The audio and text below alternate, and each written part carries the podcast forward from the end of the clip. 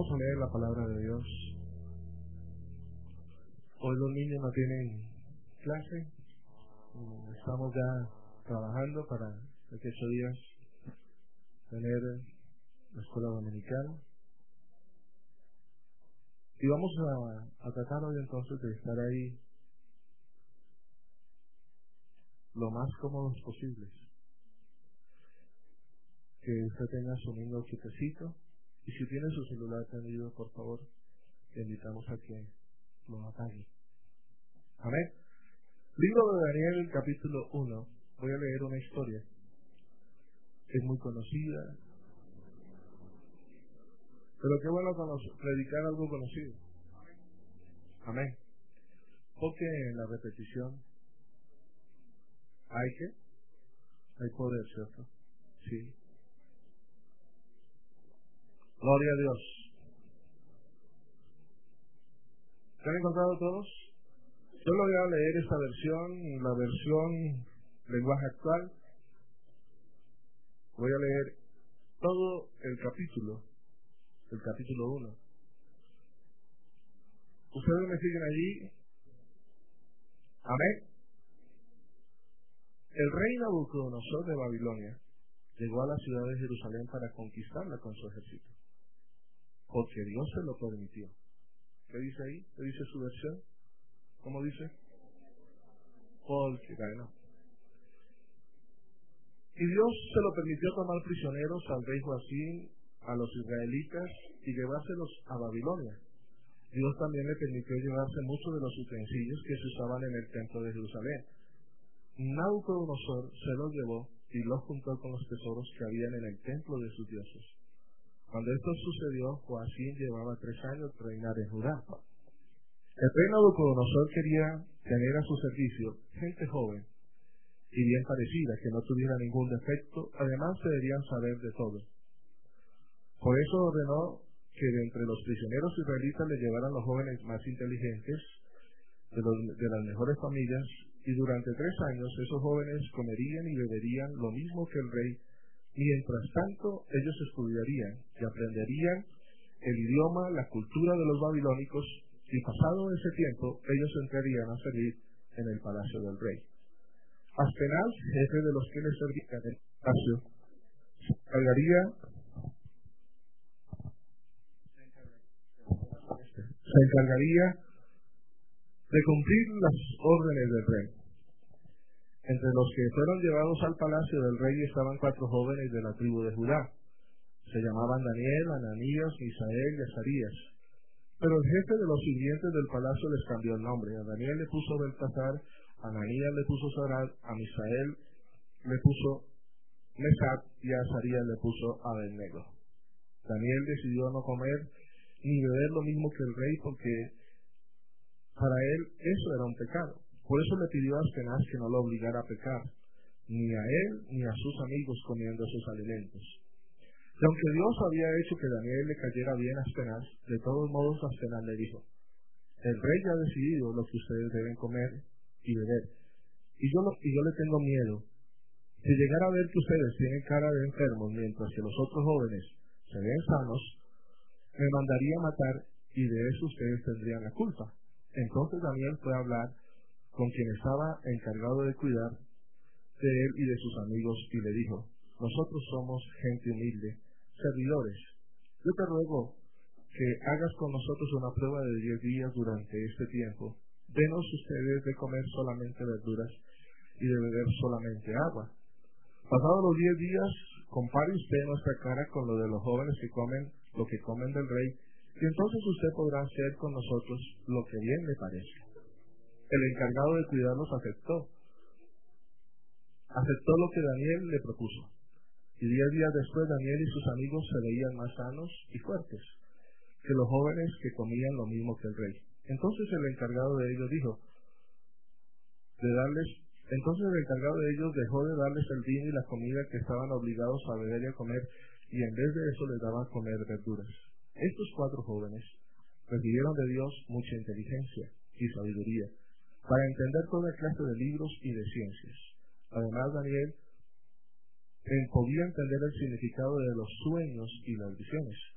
Cuando se cumplió el plazo que el rey había puesto, Aspenaz llevó a los jóvenes ante el rey Nabucodonosor y el rey conversó con todos los jóvenes, pero no encontró entre todos ellos uno solo tan inteligente como Daniel y sus amigos. Por lo tanto, los cuatro se quedaron al servicio del rey, haciendo todo lo que el rey les pedía, aunque lo hacían mejor y con más sabiduría que todos los adivinos del reino. Fue así como Daniel se quedó en Babilonia hasta año después de la llegada del rey Ciro de Persia. Amén. Gloria a Dios. Vamos a orar en esta mañana. ¿Cómo ser un cristiano con propósitos firmes? Amén. Vamos a pedirle a Dios que Él derrame ahora de su eterna bendición en medio de nuestras vidas. Soberano y eterno Jesús, tú eres bueno, tú eres grande, Señor.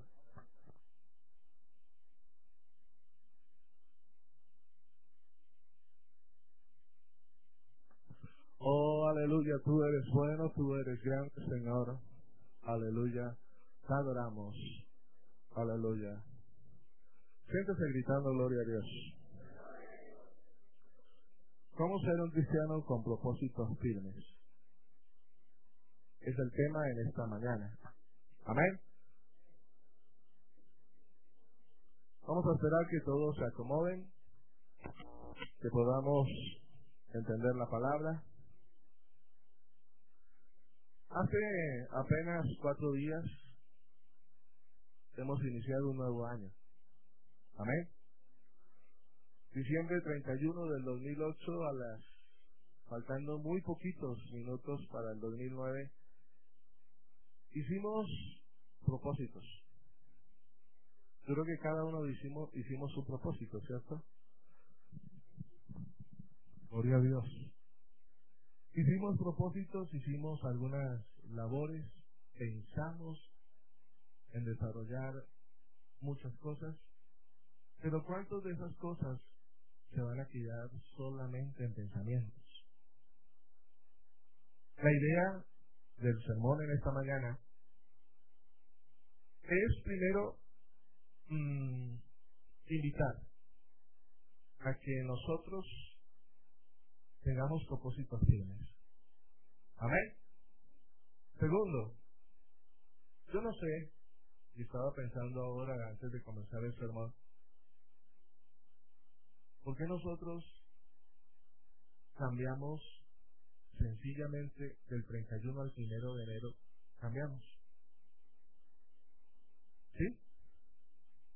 Y, y en mi análisis estaba pensando, estaba diciendo, bueno, las personas pueden cambiar porque arrancaron un año, no lograron su perspectiva, ¿cierto? No lograron lo que querían.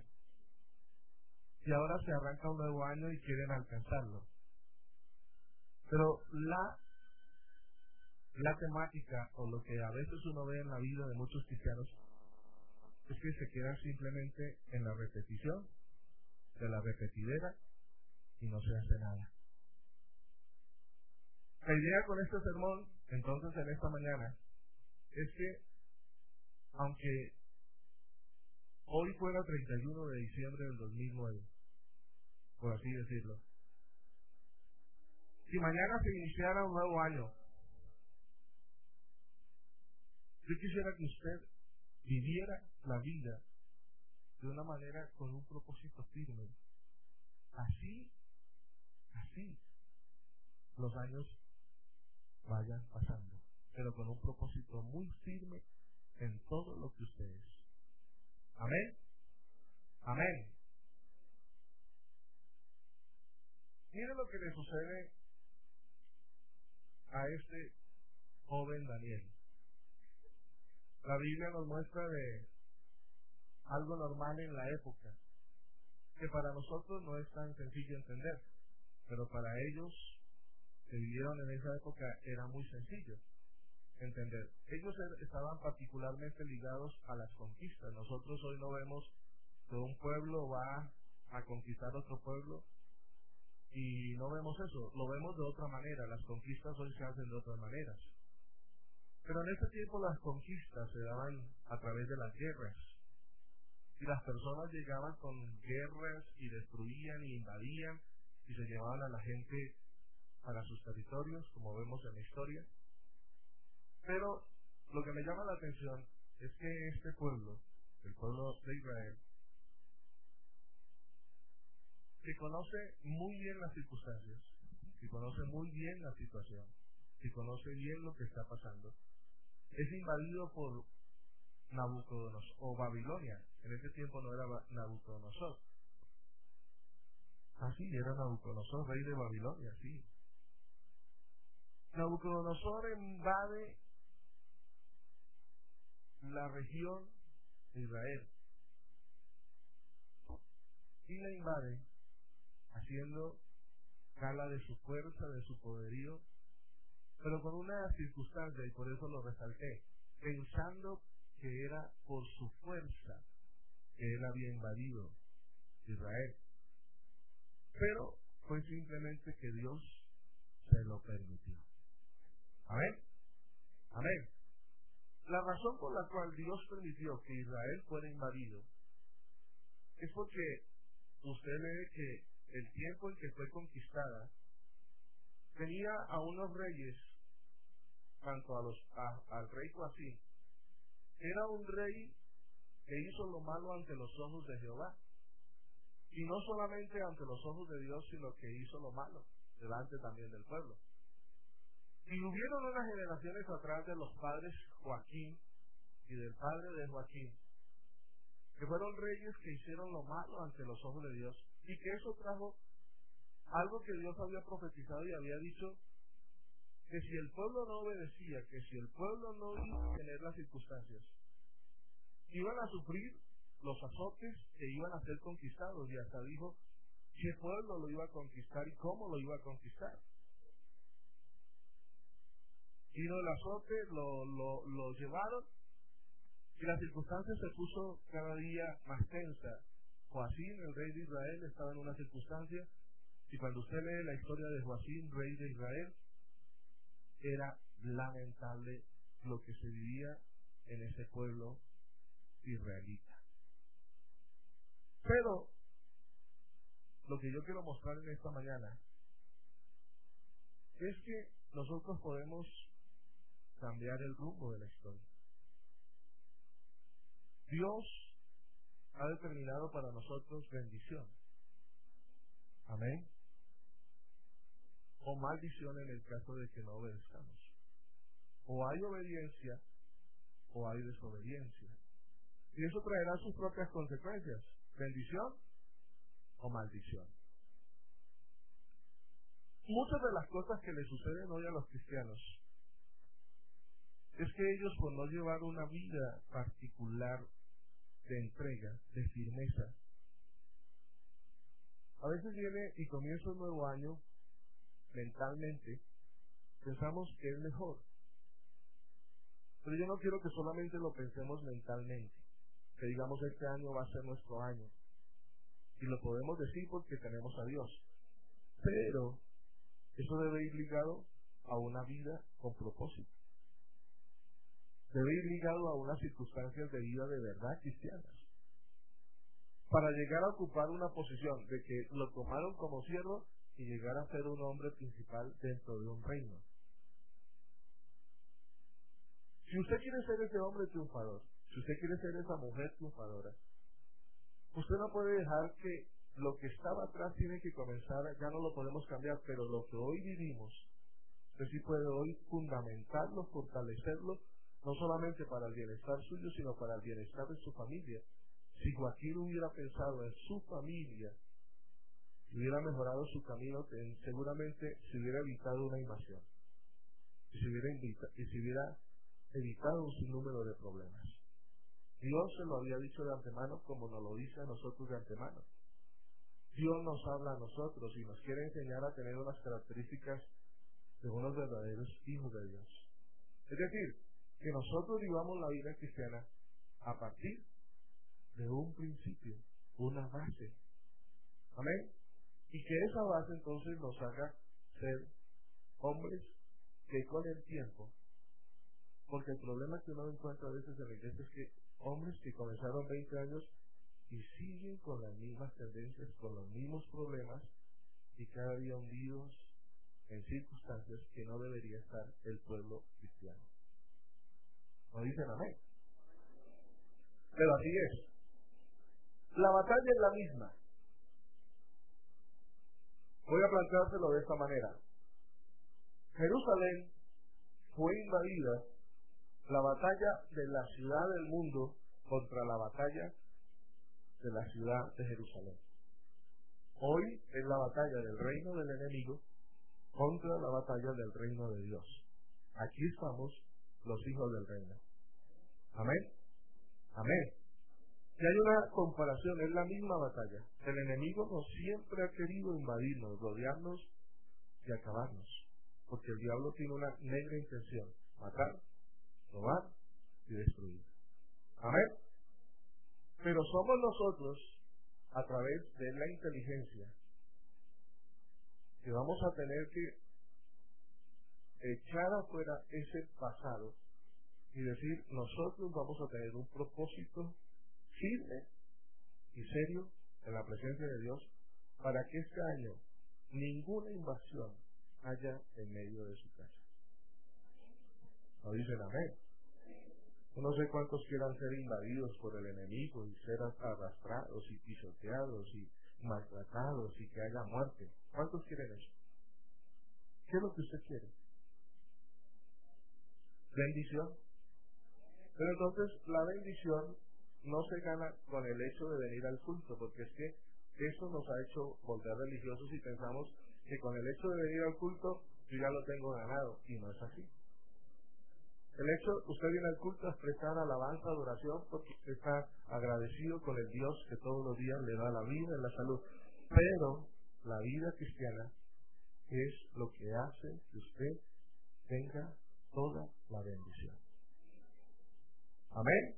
Por eso quiero hablar como cómo ser un cristiano con un propósito firme. ¿Qué piensa hacer el rey Nabucodonosor ¿Y qué quiere hacer el mundo hoy con, con usted y conmigo? El rey Nabucodonosor, cuando invadió a Israel, fue de manera esencial cerrarle todas las puertas, tomar lo de valor, tiene que tomó lo de valor, y colocó casi que a Dios en una posición de deshonra. ¿Por qué? Porque él tomó los utensilios que estaban en el templo, lo más sagrado, y los llevó y los colocó delante de los dioses paganos. Y eso haría pensar al pueblo de Israel de manera tremenda, de pronto lo insignificante que lo que hace el diablo también con nosotros, a veces nos hace pensar que Dios, que el diablo es más poderoso que Dios. Miren lo que, miren la, miren la escena. Es la misma la misma escena. Entonces, él lleva y coloca eso como trofeo y dice, esto lo tengo por mis dioses. El pueblo de Israel ve esa circunstancia. Y entonces, ¿dónde queda el Dios grande, el Dios poderoso, el Dios de la tierra, el Dios de los cielos? Pero el Dios de nosotros sigue siendo Dios.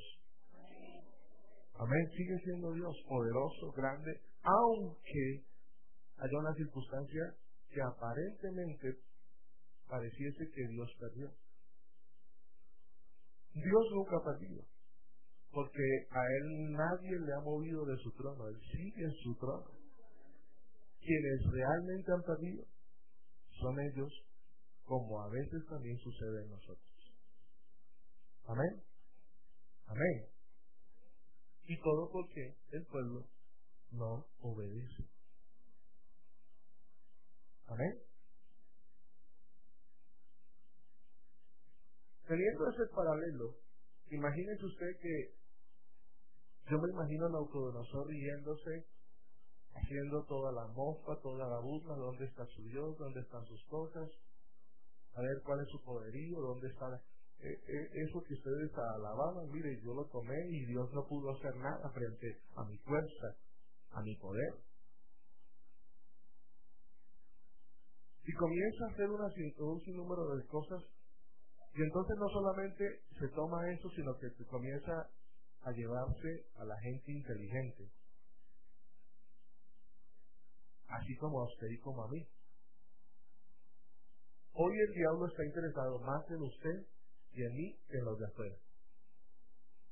¿Sí? Mire, los de afuera no tienen tantas luchas como las tenemos usted yo. Por eso a veces dice la gente, ay, soy cristiano y con esa lucha. Pero es que de allá afuera no lo quiere el diablo. No lo tiene. Usted y yo nos hemos convertido en la piedra del zapato y no le dejamos caminar bien al enemigo.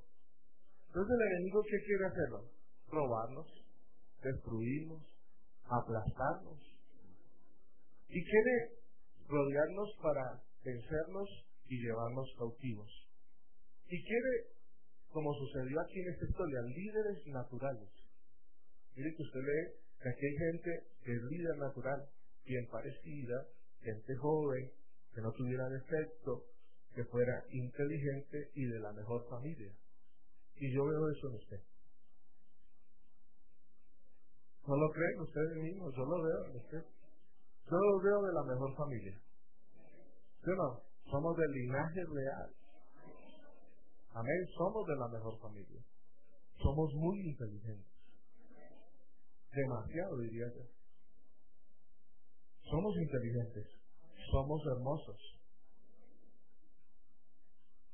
Gloria a Dios, pero digan, somos hermosos. Amén. ¿Sí lo creen? Entonces, el rey Nabucodonosor como Satanás. Allí quiso engañar a aquella gente, la lleva cautiva y piensa hacer algo que a mí me llamó poderosamente la atención y es la reprogramación de una cultura que él ya tiene, de un Dios que él ya tiene, de una vida que él ya tiene, y reprogramarlo conforme a su cultura, conforme a sus costumbres y conforme a sus dioses. ¿Para qué? Para que luego esos hombres que eran antes de Israel volvieran a Israel y gobernaran Israel, pero no con principios judíos, sino con principios babilónicos. Con principios babilónicos. Es decir, Vamos a caminar como los babilónicos, vamos a adorar como los babilónicos, no vamos a tener a, Dios como Jehová, nuestro Dios, sino que ahora va a ser a, eh, eh, los dioses van a ser Bel y Acud y Nabud, nuestros dioses. Y vamos a adorar a estos dioses, y vamos a adorarlos y vamos a, a exaltarlos. Cuando yo miro esta misma circunstancia, encuentro que en medio de nosotros Está sucediendo lo mismo. Cada hermano a veces se deja reprogramar por el mundo. Y se adora hoy y se culturiza, hermano. Mire, si nosotros hoy habláramos aquí de cultura de nosotros, hermano, cada uno de nosotros tiene una forma de una cultura. Pero yo no quiero hablar de la cultura, yo quiero hablar de lo que Cristo sí puede hacer en medio de nuestra vida. Amén. Ahora, yo noto, hermano, con profunda...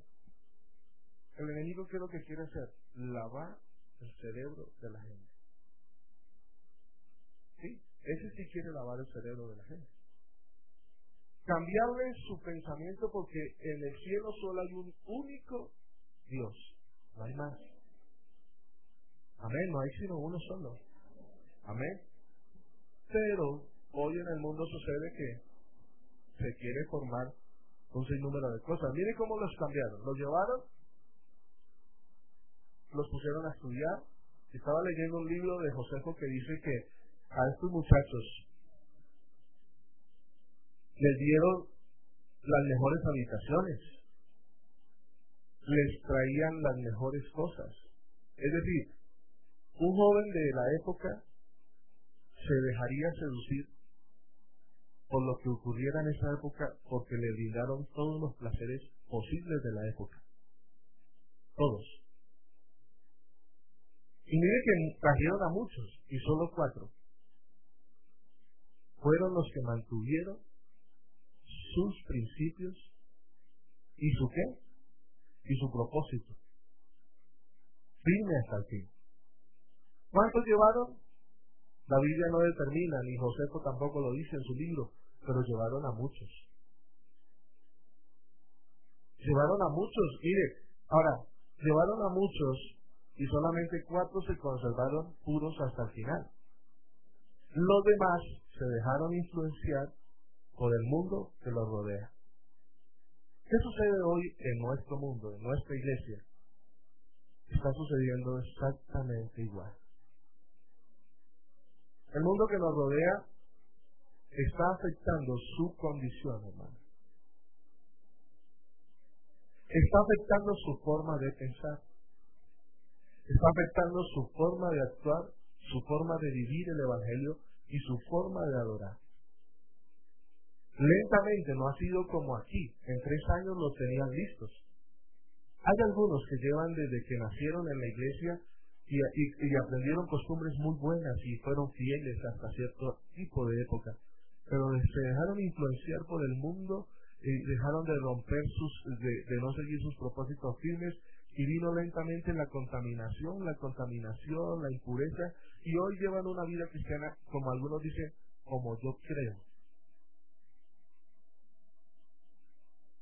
Y eso ha traído serias consecuencias en lo que es el reflejo de la gloria de Dios en medio de nosotros. Eso ha traído serias consecuencias en su hogar. Porque en su, hogar, en su hogar y en los hogares de los cristianos podemos ver la realidad de Cristo o la, o la falta de Cristo. Así es sencillo. Un hogar que tiene a Cristo se ve manifestado por la experiencia, porque Dios se propone y cuando Él es el centro de ese hogar, Dios comienza a desbaratar toda interrupción, a bendecir, a acompañar con su poder, con su gracia, con su gloria, lo que Él quiere hacer en medio de esa familia. Pero cuando una familia ha decidido, dice que es cristiano, pero no vive para Dios, hermano. Se va a ver envuelta en un sinnúmero de problemas y de circunstancias, porque ellos, en medio de sus propósitos, son propósitos de fin de año. Solamente de fin de año. Y hermano, y pasó otro año y usted sigue siendo igual. entonces eso le entristece a cualquier hermano. Que pase un año y usted ve como otros crecen y usted sigue siendo enano. Pero los otros crecieron porque obedecieron. Y usted sigue siendo enano porque no obedeció. Entonces eso le trae esta rabia. ¿Y por qué Dios lo quiere a él y a mí no me quiere? No, no, no se trata de querer. Se trata de obedecer. Y el hijo que Dios, el hijo que obedece a su Dios, Dios lo bendice. Es sencillo. Es sencillo. Amén. A veces me preguntan los hermanos, Dios ha perdido el control. Le dije, y le he respondido a algunos, Dios nunca ha perdido el control. El texto que leímos, y hay otros textos en Isaías capítulo 39, versículo 6, dice que Dios siempre ha tenido el control de todas las cosas. A veces Dios pareciese que nosotros, que Él perdiera, pero Él nunca ha perdido. Los que hemos perdido somos nosotros. Somos nosotros. Amén. Amén. Nabucodonosor aparece como un triunfador y el nombre de Dios avergonzado.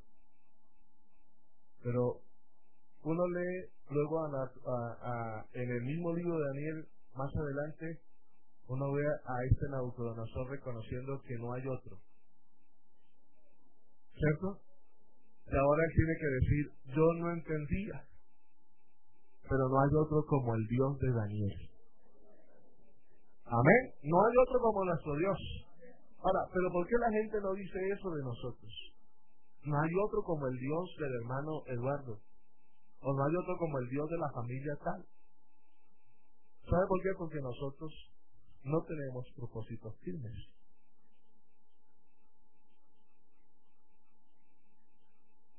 Amén. Amén. A veces a nosotros nos han enseñado la historia de grandes hombres como David. Y cuando están enseñando uno eso, uno dijera, y uno ha dicho, y yo lo he dicho, yo quisiera ser como David. El Señor venció a Goliat, ¿cierto? Pelear y ser ese gran triunfador. Y cuando escuchamos la historia de José, uy, eh, poder experimentar todo eso. Pero yo le voy a decir algo, nosotros nos hemos quedado en el Antiguo Testamento. El Antiguo Testamento se quedó atrás. Yo quiero experimentar el Nuevo Testamento. Porque usted y yo podemos ser más grandes que David, José, Daniel. Amén, más grandes que ellos. ¿Por qué? Porque ellos no contaban con lo que contamos nosotros. Nosotros contamos con el poder del Espíritu Santo en medio de nuestras vidas. Usted puede ser mejor que David, puede ser mejor que José y puede ser mejor que cualquier otro hombre de la antigüedad. Yo no sé por qué a veces nos quedamos soñando con los con los, con los antiguos y, y ese, no, usted puede ser, pudiendo ser nosotros mejor. ¿No lo cree? Pero nosotros podemos ser mejores. ¿Qué es lo que nos hace falta? Lo que ellos hicieron. ¿Qué hicieron? ¿Cómo lograron lo que hicieron? Y la pregunta es, ¿cómo lograron ellos lo que, lo que quisieron. Y lo primero que yo quiero que veamos es una mente cristiana. Amén. Amén. Pero a veces yo miro que nosotros no tenemos todavía esa capacidad y ojalá tuviéramos la capacidad de tener esa mente cristiana bien clara las cosas de lo que queremos. ¿Por qué? Por la experiencia que le digo, pasa un año y pareciese entonces, en este año ahora sí vamos a romperlo todo y pasa este mes y ya no lo logramos y entonces... Eso no es una mente cristiana.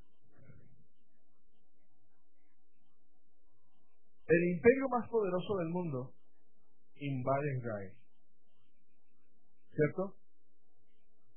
Y en esa circunstancia, usted se imagina la táctica de este Nabucodonosor para cambiar el estilo de pensamiento de, los muchachos. Llevarlos a que pensaran tal como pensaba él, como rey de Babilonia.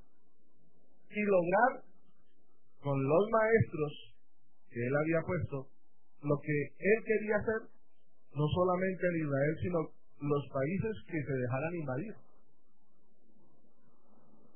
Yo estaba pensando de manera tremenda cómo hoy el enemigo quiere de manera sistemática impregnar la mente. A veces hablamos que solamente de los jóvenes. Pero ¿sabe qué, hermano? Hoy me doy cuenta que es de todos nosotros. La mente de todos nosotros. Dios quiere darnos una mente diferente, renovada. Y Dios nos la ha dado. Pero viene un espíritu, hermano, casi que babilónico, pudiéramos decirlo en esta mañana, que pretende que usted camine, hable y piense como un mundano. ¿Cuántos cristianos hoy piensan como mundanos? ¿Sí o no? Hablan como mundanos. Caminan como mundanos. ¿Por qué? Y lo voy a decir, caminan a hacer lo malo como los mundanos hablan como la gente que no teme a Dios y piensan como los hombres que no tienen al Señor en su vida. Y el resultado del enemigo es destrucción. Nos embeleza con la grandeza, como lo hizo con los hombres allá atrás. Nos, nos embeleza con los manjares de la vida, con los deleites que nos produce el mundo. Por eso, entonces, el muchacho quiere pecar. Porque se ha dejado de envejecer por los deleites de la carne. ¿Cierto? Y nosotros tenemos algo bien grande esta mañana. El hermano Edwin en el culto de las 8 estaba leyendo el pasaje de Romanos capítulo 8. Y decía ese, y me llamó la atención, el Espíritu de Dios nos da vida. Usted tiene ese Espíritu de Dios y eso nos da vida. Lo que nos da vida, lo que nos da esa ligereza para ser expresos en, en, no pecar y en ser tan buena gente y tan, y tan buen cristiano, es Dios. No somos nosotros. Porque nuestra naturaleza es mala, pero hay una sobrenaturaleza especial, la naturaleza de Dios en medio de nuestra vida que nos hace ser lo que no somos, pero lo que Dios quiere que seamos. Amén. Miren lo que dice este texto. Por lo tanto, los que vivimos unidos a Jesucristo, no vamos a ser castigados como el mundo. No, ¿por qué? Hay una razón, y dice la Biblia, ahora por estar unidos a Él, el Espíritu Santo nos controla. El Espíritu Santo nos controla, el Espíritu Santo nos da vida y nos ha librado del pecado y de la muerte. Y Dios ha hecho lo que no pudo hacer la ley de Moisés, dice aquí, que no era capaz ni que pudo hacer, controlar los deseos del hombre, pero usted y yo tenemos a un Dios que es capaz de controlar todo en medio de nuestra vida. Amén. ¿Cuántos lo creen así? Ahora, este muchacho solamente tenía una cosa, una mente cristiana. No, digamos una sola, una mente, porque no estaba Cristo ahí. Solamente una mente pensando en Dios. Usted y yo sí podemos tener una mente cristiana. Él conocía solamente a Jehová, a Yahvé. Él no conocía al Dios, del, el nombre del Dios único para invocar y decir, oh Jesús, ayúdame. Él tenía que decir eh, eh, eh, Adonai, Shaddai, y, llamarlo por alguno de sus atributos, o, tú eres, él es el que, el, que soy, el gran yo soy, y llamarlo por alguno de los atributos y decirle, ayúdame.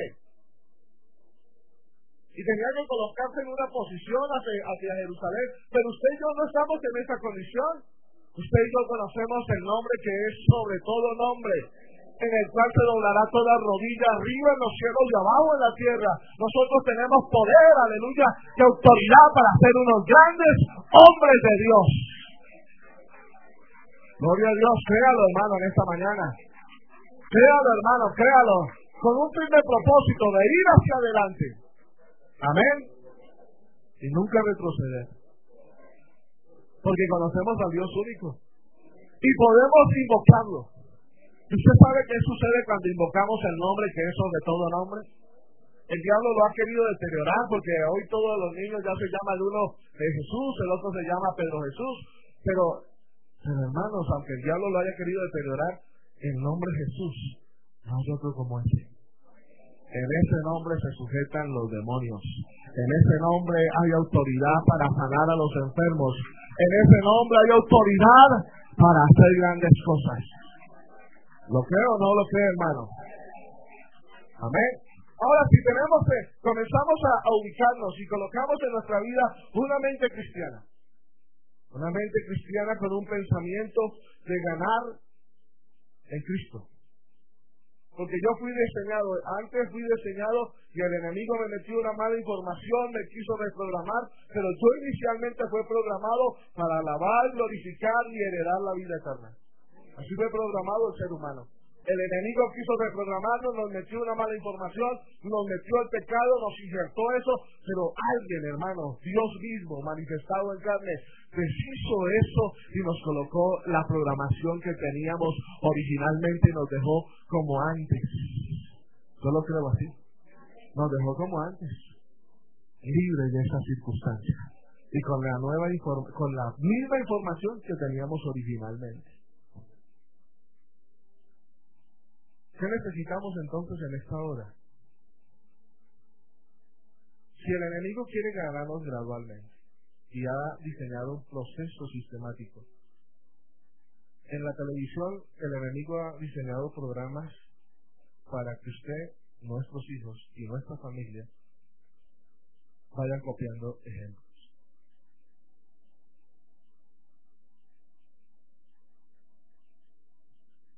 El enemigo ha diseñado programas para donde cualquier lugar que nosotros nos movamos estemos atacados siempre e influenciados por la obra que el enemigo quiere plantear. Usted se mueve a algún lugar, hermano, que encontrará un sinnúmero de circunstancias. sus compañeros de trabajo son impíos. Y tienen habladurías, hablan de mujeres, hablan de un sinnúmero de cosas. Y a veces nosotros nos quedamos callados frente a esas circunstancias. Daniel no fue de los que se quedó callado ni hizo un trato. Dijo, yo voy a comer 10 días y si en 10 días, él no hizo ningún trato, si en 10 días no sucede voy a comer la comida del rey, no, él dijo, en 10 días vamos a hacer esto y si no ha pasado nada usted puede matarnos. Porque nosotros, si Dios no nos responde, si, si esta comida no nos va a alimentar como debiera ser y vamos a aparecer de pronto con una apariencia difícil, entonces nosotros preferimos morirnos. ¿Qué valor, cierto? ¿Qué valor? No fue un negocio. No, vamos a probar 10 días y en los 10 días vamos a ver. Si no, entonces nosotros vamos a comer de la comida del rey. Eso no fue lo que dijo Daniel. Daniel propuso y dijo, vamos a hacer esto. Si esto no funciona, entonces usted bien puede hacer con nosotros lo que quiera. Pero nosotros no vamos a probar eso. Nosotros no somos de los que estamos allá probando eso. Hablando con un nutricionista le decía, en 10 días una persona que solo coma legumbres como comieron estos muchachos y solo agua, ¿qué pasa? Dice, que, dice el nutricionista que eh, una persona de esa, de esa magnitud y en esa juventud necesita al menos algunas cosas, como la proteína, algunos carbohidratos, para que se le dé y algunas calorías para que se le dé la agilidad que necesita el joven. Pero hermanos, aquí hay algo que eh, nosotros debemos entender. Siempre cuando usted se propone hacer algo, Dios estará en su ayuda. Dios estará en su ayuda.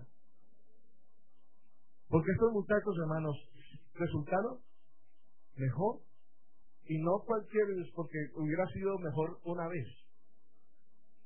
Pero la Biblia dice que resultaron diez veces mejores que los demás. Diez veces mejor que los demás. ¿Sabe que eso es lo que le quiere incomodar el enemigo a su vida y a mi vida? Porque el día que usted tenga un propósito firme, usted va a ser diez veces mejor. Escúchame bien, hermano, amigo. Usted va a ser diez veces mejor en todo lo que usted haga. Porque Dios le va a dar la sabiduría, la inteligencia y la capacidad. Y eso, no, eso es aplicable hoy. Eso es aplicable hoy. Porque cuando usted decide ser de Dios de verdad, Dios le va a dar mucho más de lo que usted se imagina. Los demás muchachos dijeron, vamos, estos veas y se burlarían de Daniel y de todos los muchachos. Ustedes, ¿qué van a hacer? Cuando llegaron delante de la presencia de Dios y Dios miró el compromiso de estos muchachos, Dios y el rey miró, vamos a mirar qué es lo que estos muchachos, y cuando miraron, el rey habló con ellos y dijeron, no hay otros muchachos como estos. Y no los mandó a hacer cualquier cosa. Dijo, ustedes cuatro se me quedan aquí. Ustedes van a ser los consejeros del rey. Ahora usted se imagina un consejero de un rey estando y pudiéndole cambiar la imagen que él tiene de pensamiento babilónico a pensamiento cristiano, diciéndole el rey, así no se hacen las cosas. Yo creo que es mejor que tú actúes así. Y fue tanto el, hecho que hizo eso que el rey, que era un impío, que era un inconverso, que era un, hombre que sacrificaba a los ídolos, terminó diciendo, no hay otro como el Dios de Daniel. Y a ese de ahí en adelante alabó. Yo me imagino a Nabucodonosor eh, dejando abajo su, el templo a la Buda, a todos esos, y diciendo, y la gente ¿y este qué? Si no hay otro. No hay otro como el Dios que tienen estos muchachos. La gente tendrá que hablar de nosotros de esta manera. Si usted tiene un propósito firme, hermano, propósito firme que a pesar de que allá el mundo le ofrezca contaminación. Porque ¿qué es lo que nos ofrece el mundo diariamente? No solamente en esa contaminación ambiental donde respiramos todos los días y nuestro cuerpo se enferma. Por eso hoy hay productos seriamente y el cáncer está siendo intensamente en medio de la vida porque hoy, hermano, todo lo que comemos está haciendo es lo que está produciendo el cáncer. Todo. La papa la alimentan con, la levantan con solo químico, los pollos con solo químico. Todo lo levantan con solo químico y por eso eh, los médicos dicen, ay, tanta enfermedad. No, es el producto de lo que el hombre mismo ha hecho. Es el producto de lo, de lo que el hombre mismo ha hecho. Hermano, pero yo, yo sí quiero decirle algo en esta mañana, yo lo creo firmemente, que yo caminando bien con el Señor, Dios me guarda hasta que esos químicos me hagan daño. ¿Sí? Luego Dios no es capaz de hacerlo. Yo no soy el templo de Dios. Usted no es el templo de Dios. Y, y, y Dios no quiere un buen templo. Dios quiere un templo sano. Dios quiere un templo que tenga agilidad para poder que en ese templo él moverse y usarlo de manera esencial en donde él lo necesite. Amén. Pero cuánta contaminación el mundo le está enviando a usted y a mí a diario. Y nosotros, por no tener una mentalidad cristiana, nos dejamos contaminar. Por eso entonces el joven lo vemos con una mentalidad y lo tenemos que ser honestos. El joven en nuestra iglesia a veces está con los padres, pero no porque se hayan enamorado del Señor. ¿Y de dónde copiaron ese modelo? De un padre que no está tampoco enamorado del Señor, porque de pronto le enseñaron también mal allá, le enseñaron una ley y no le enseñaron a Cristo como nuestro único y suficiente Salvador y Redentor, y mirarlo a Él como el más grande porque Él es el único. Amén. Y enamorarme de Él. Y ir para Él y ser de Él. Yo creo que a Daniel le enseñaron a amar a Dios sin conocer su nombre. No me imagino a Daniel preguntándole, ¿cómo se llama ese que es tan, tan lindo, tan grande? No, papito, dígale a Donai. Dígale Shaddai. Dígale Jehová. Pero hoy si nosotros le podemos enseñar a nuestros hijos si su hijo le pregunta cuál es el nombre del Dios verdadero, usted puede decirle Jesucristo. Ese es el nombre del Dios verdadero. Amén. ¿Y cuántas veces nuestros hijos han visto a ese, a ese Jesús actuando en medio de nuestra vida? Haciendo grandes milagros, grandes prodigios. Porque en medio de nosotros, sin dudar a equivocarme, es donde suceden los verdaderos milagros. Aquí es donde suceden los verdaderos milagros. Aquí es donde hemos visto la mano poderosa de Dios. Amén. Por eso Dios invita, el apóstol Pablo invita a los creyentes que renovados en el entendimiento de vuestra que de nuestra mente. Renovados. Capítulo 12 del libro de Romanos. El versículo 2 dice, y no viven ya como vive todo el mundo. Al contrario, cambien la manera de pensar. De ser y de pensar. Esta versión me gusta más. Al contrario, cambien la manera de ser y de pensar. Así podrán saber lo que, lo que Dios quiere. ¿Y sabe qué? Cuando usted entiende lo que Dios quiere, eso se va a volver agradable y perfecta a su vida. Y usted no va a tener ningún problema. Hoy la gente no sabe qué es lo que quiere. Y por eso termina haciendo muchas cosas y cuando termina haciendo muchas cosas, las cosas que termina haciendo no le gustan y no le agradan porque se equivocó. Pero cuando usted sabe para dónde va, sabe pensar, usted cambia, porque aquí se necesita de un cambio. Mire que en Romanos el capítulo 8, usted lleno del poder del Espíritu Santo, Dios le dice a los que están, los que viven sin controlar sus malos deseos, vamos a tener malos deseos. Vamos a tener malos deseos. Todos nosotros. Y aquí ninguno de nosotros puede decir, no, a mí no me vienen malos deseos.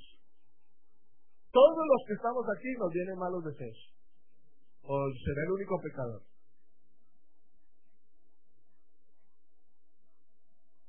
Pero la Biblia me dice, los que viven sin controlar. Entonces hay una palabra que usted y yo tenemos que aplicar, controlar.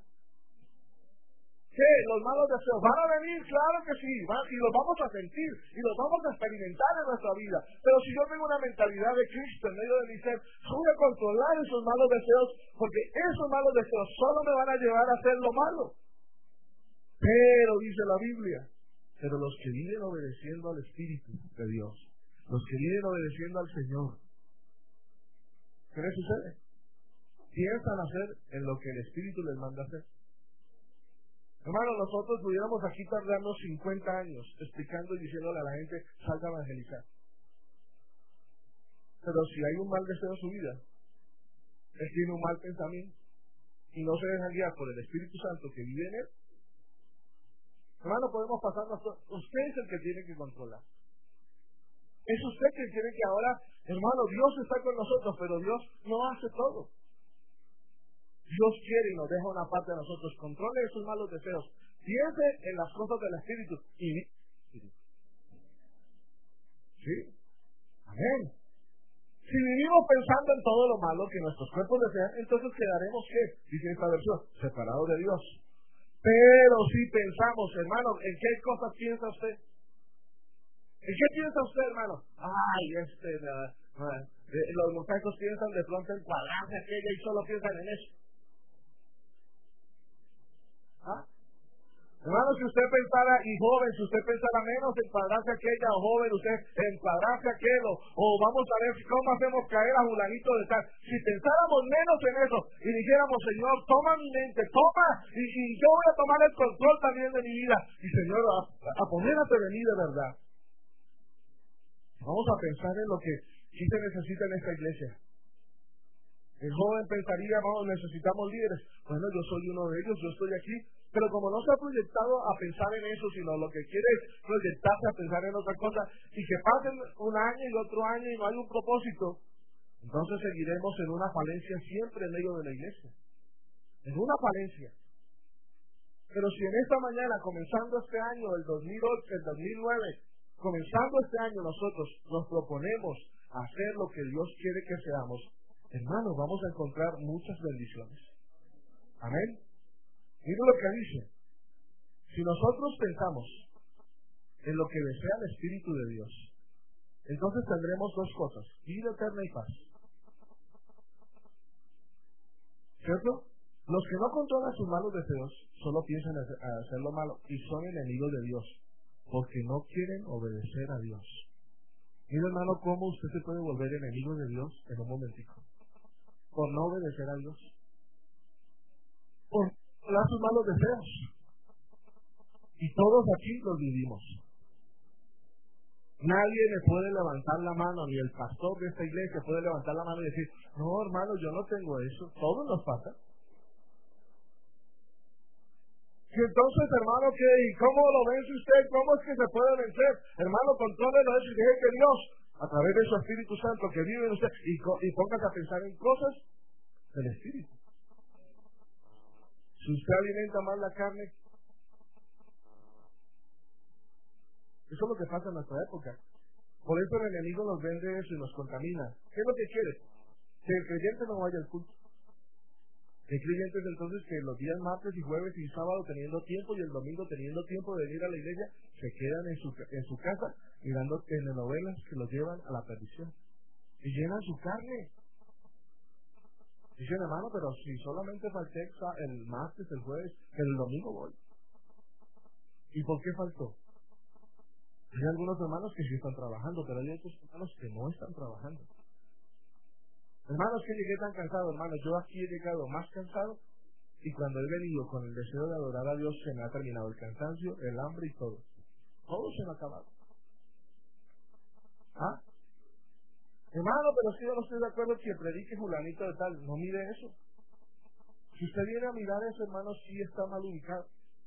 Yo vengo a adorar al que hizo los cielos y la tierra. Y yo tengo mis ojos y mi mentalidad puesta en él. Amén. Amén. Amén. Pero si el Espíritu de Dios vive en ustedes, ustedes ya no tienen que seguir malos deseos. Mire, si el Espíritu de Dios vive en nosotros, vamos a tener que seguir malos deseos. Y dice, el Espíritu de Dios. Pero si el Espíritu de Dios vive en ustedes, ya no tienen que seguir sus malos deseos, sino obedecer al Espíritu de Dios. Amén. Y comienza Cristo a vivir en nosotros. ¿Está visto? Y nosotros sabemos, hermano, usted sabe cuando un cristiano tiene a Dios en su vida. ¿Sí Mira, hermano, a veces uno quisiera hacer varias cosas, pero si nosotros hoy hiciéramos un examen y nos pidiéramos que nos hiciéramos por parejas, y que usted mirara a su hermano, identificara si tiene a Cristo, el mismo espíritu escudriña. Y aquí nos diríamos, no hermano, usted no tiene. Pero el otro día, no, el hermano sí tiene. ¿Suena? ¿Ah? Pero para eso, hermano, se necesita valor.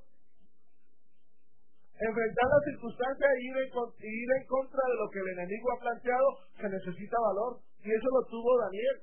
Daniel tuvo valor. Y yo le invito a que usted tenga valor en frente de las circunstancias. Que no oren. No importa, vamos a orar tres veces al día. Yo no voy a cambiar mi oración porque el otro dijo que no la hará. Que eso le va a significar la muerte, no importa. Pero lo que significó fue, hermano, un estado tremendo, porque en lugar de significar la muerte, hermano, significó vida, paz, bienestar para un reino y para un rey que era condenado y que yo creo que de pronto sí se salvó. Se salvó. Usted y yo tenemos que tener ese valor. Hermano, es que es difícil, hermano, usted no nos entiende. Yo sí lo entiendo. Necesitamos valor y eso se llama en nuestra época ética. También, la ética que usted y yo tenemos que tener. El valor de tomar una decisión y seguirla con ética. Hermano, hoy se habla de ética y se está hablando mucho de ética porque ya la gente no tiene ética. ¿Cómo sería que sacaran una clase de ética cristiana? Que antes no existía. Para ver si reforzamos las áreas de, de los hombres. Hermano, el que está decidido a vivir para Cristo, hermano, vive. Si el que no está decidido no lo vive. Yo quiero que usted en esta mañana sea un hombre con propósito, sea una mujer con propósito. ¿Por hermano? Porque el año 2000, yo no, yo no, cuando estaba predicando el día 31, yo no prediqué un sermón de mentiras. Déjenme decirle que no. Yo prediqué un sermón que lo sentí en el alma. Y donde yo sentí que Dios me estaba diciendo, no temas, yo te ayudo. Pero también me estaba diciendo, no temas, yo te ayudo siempre y cuando usted haga lo que tiene que hacer. Y yo quiero no solamente disfrutar la bendición, sino que mi deseo es que cada uno de los que estamos aquí disfrutemos de la bendición del que es grande y poderoso en medio de nuestra vida. Pero usted no va a abandonar el propósito, hermano. Y si algún día se siente cansado, allá lo espero en la oficina. Pero no renuncie a ese propósito. Dígame, hermano, estoy a punto de renunciar y quiero que usted ore por mí y vamos a orar. Y si yo algún día estoy así, también le voy a decir a ustedes, hermano, esta mañana necesito, o esta noche necesito que ustedes oren por mí. Pero ninguno de nosotros vamos a renunciar. ¿Hubieron momentos difíciles en la vida de Daniel? Yo me imagino que sí, muy duros. Y que hubieron momentos en los que él de, de pronto pensó en no seguir, yo creo que sí, como nos sucede a nosotros. Pero él, con su valor, hizo algo que usted y yo necesitamos. Depender de Dios. Depender de Dios. Él confió en que lo que Dios le iba a dar, le iba a mantener robusto. En lo que Dios le iba a dar, le iba a mantener completo. En que lo que Dios le iba a hacer, iba a dar, lo iba a transformar. Y lo iba a llegar a lograr lo que Él se había propuesto. Dependamos de Dios en este año, hermano. Lo he enseñado aquí con mucha paciencia las bolsas de Nueva York, de China, se pueden caer. Y creo que si usted y yo dependemos de Dios, nada nos va a faltar. Nada nos va a faltar. El enemigo de pronto nos va a quedar, dejar en una situación que está sin trabajo, usted está perdiendo todo, usted no tiene ninguna oportunidad. Usted puede hoy levantar sus manos y decir, aunque eso esté pasando y sea verdad, yo sigo creyendo y confiando y esperando y sirviendo al que es único y digno de mi alabanza, de mi adoración, de mi servicio. Y no voy a renunciar y me han ofrecido trabajos donde tengo que abandonar todo por, por, por tener un dinero. No, prefiero renunciar a todo eso, porque yo sé que Dios a su tiempo, a su tiempo, cuando yo esté preparado, Él me va a hacer diez veces mejor y me va a dar diez veces más de lo que me hubiera podido dar en otro lugar. Amén. Tenemos un Dios, hermano, enorme. Si nosotros nos ponemos hoy firmes, hermanos, y comenzamos nosotros, vamos a lograr que mucha gente cambie. Nosotros a veces nos decimos, ¿y por qué aquel julanito de tal no cambia? Hermano, porque de pronto usted y yo no hemos cambiado. Oiga, pero si viene un cambio nosotros, grande. Uy, ¿usted a qué iglesia asiste? ¿Dónde es? Yo voy. ¿Y por qué? Porque he visto algo en usted que no lo he visto en otro lugar, que no se ve y se siente. Una señora de mucho dinero hace unos días vino y dijo, yo me voy a quedar aquí, porque yo he ido a lugares muy hermosos, muy bonitos. Bien, eso tienen hasta parqueaderos, tienen de todo, unos instrumentos espectaculares pero nunca sentí lo que aquí he sentido. Porque aquí no se trata de espectacularidad, nuestra espectacularidad está en que Dios se mueve en medio de nuestras reuniones.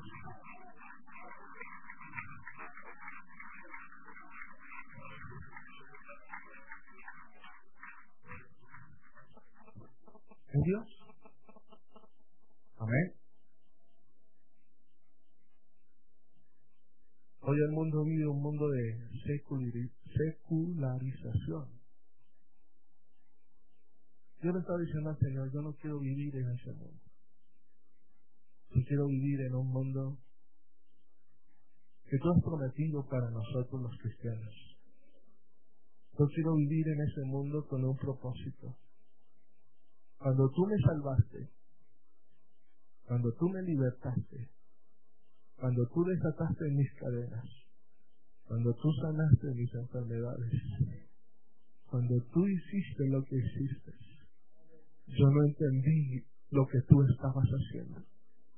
Pero el día que comprendí lo que tú hiciste por mí en la cruz, y vi y experimenté lo que tu sangre puede hacer sobre la vida de una persona, porque hoy podemos y, ojalá aquí algunos amigos en esta mañana pudieran experimentar lo que pudo y lo que puede hacer la sangre que se derramó hace tantos años atrás. Esa sangre sigue vigente, sigue con la misma fuerza, sigue con la misma función, sigue haciendo lo que puede y lo que está diseñada para hacer en nuestra época. Cuando yo entendí eso,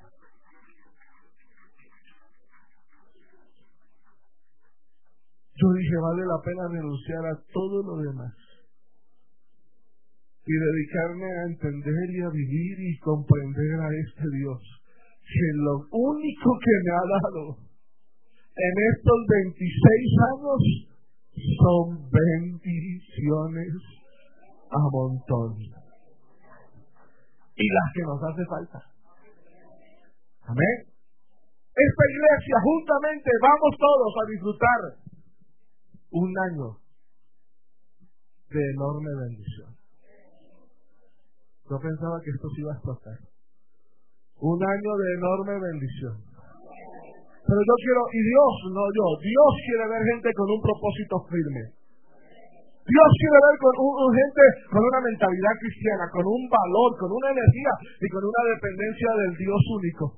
De pronto el diablo está diciendo imposible.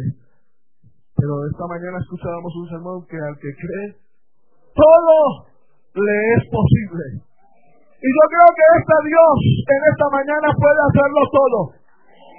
Sí, Señor. Él puede hacerlo todo. Él puede cambiar su pensamiento que tienen esta mañana, porque de pronto en este auditorio hay gente que está pensando en suicidarse, porque no le encuentra sentido a la vida, pero el Espíritu Santo también creo que Él es capaz de llegar hasta su mente, su corazón y decirle no lo hagas, porque aquí hay una esperanza en este lugar y esa esperanza soy yo, Cristo el Señor que quiere y he venido para salvarte.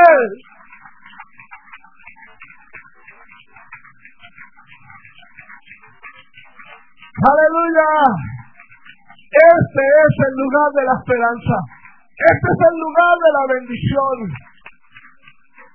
Cristianos firmes, con propósitos firmes, una mentalidad, un valor, una dependencia de Dios. Yo quiero verlo caminar así. Yo quiero verlo caminar así. Por eso, joven, camine con este Dios. Y por eso mi invitación en esta mañana es primero para un joven. Puede ser el más pequeñito de este, de este, de este escenario en esta mañana. Que diga, sí Señor, yo quiero depender de ti. Yo quiero que tú me des el valor. Allá afuera me toca difícil cuando llego al colegio que tengo que enfrentarme a la cantidad de gente que quiere invadirme con sus cosas, con sus drogas, con su, con su miseria, con su dolor. Pero Señor, yo quiero que tú en esta mañana me des. Y yo quiero que tú vivas en medio de mi ser y te muevas en medio de mi alma. Que tu Espíritu Santo tome hoy mi vida. Porque yo quiero salir allá afuera a hacer lo que se debe hacer. Gracias a Dios que hay uno. Pero yo no sé si hay uno de esos jovencitos, diez jovencitos, que quiera venir y decir, Señor, yo quiero que tú obres en medio de mi vida. Yo quiero que tú obres en medio de mi ser. Yo quiero que tú obres en medio de mi alma. Oh, aleluya. Aleluya. Aquí están los jovencitos. Hay gente que quiere. Ahora vamos a invitar a los más, a los mayorcitos, a ver, ¿cuántos mayorcitos quieren venir en esta mañana? ¿Cuántos mayorcitos quieren tener esos propósitos firmes, cristianos con propósitos firmes? Vengan esta mañana en el nombre de Jesús. Vengan esta mañana en el nombre de Jesús. Hermano, el más beneficiado va a ser seguramente usted. Ahora, ¿cuántos amigos, cuántos amigos de los que están en esta mañana en este auditorio quieren venir? Amigos que nos visiten por primera, segunda, tercera vez, que se sintieron bien en esta mañana, que la vida no les ha funcionado porque de pronto han fallado, han fracasado y han hecho cosas, pero las han hecho porque no las sabían, pero hoy quieren arreglarlas. Y la única manera de arreglarlas es con Cristo Jesús. Y usted quiere venir a arreglar esto porque quiere cambiar su vida, su futuro. Cuando usted mira hacia adelante ve que su futuro no es bueno. Yo quiero decirle que aquí hay alguien que puede cambiarlo en esta mañana. Jesús, el Señor, puede cambiar su futuro. Hay un amigo que nos visita en esta mañana, una amiga que quiera venir aquí. Yo quiero orar por usted. ¿Sabe que siento que hay alguien por ahí? Vengan esta mañana en el nombre de Jesús. Vengan esta mañana. Yo quiero orar por usted.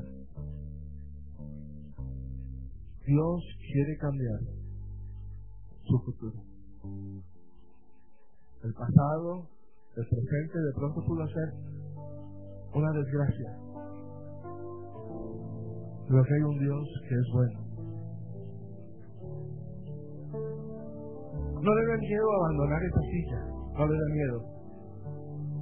Todos llegamos así un día a Cristo. Dígale que está a su lado, si hay un hermano y usted no se siente con valor, no sé por qué lo digo en esta mañana. Acompáñeme hermano, Acompáñame, yo quiero pasar hasta allá. ¿Hay alguien que desea venir en esta mañana? Hay un Dios que le ama. Hay un Dios que le quiere. Hay un Dios que le estima. Sí, Señor. Gracias a Dios que hay una amiga en esta mañana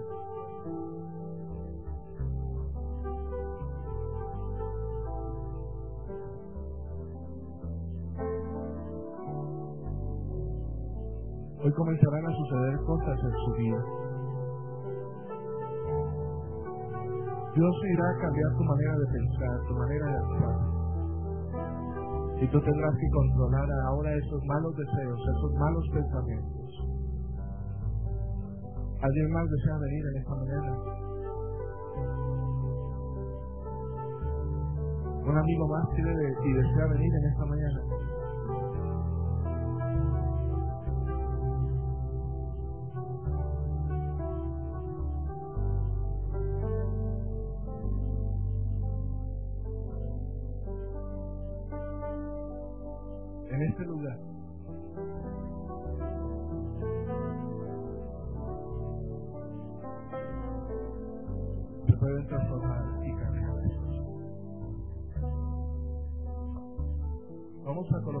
En nuestros pies, ustedes que están allá.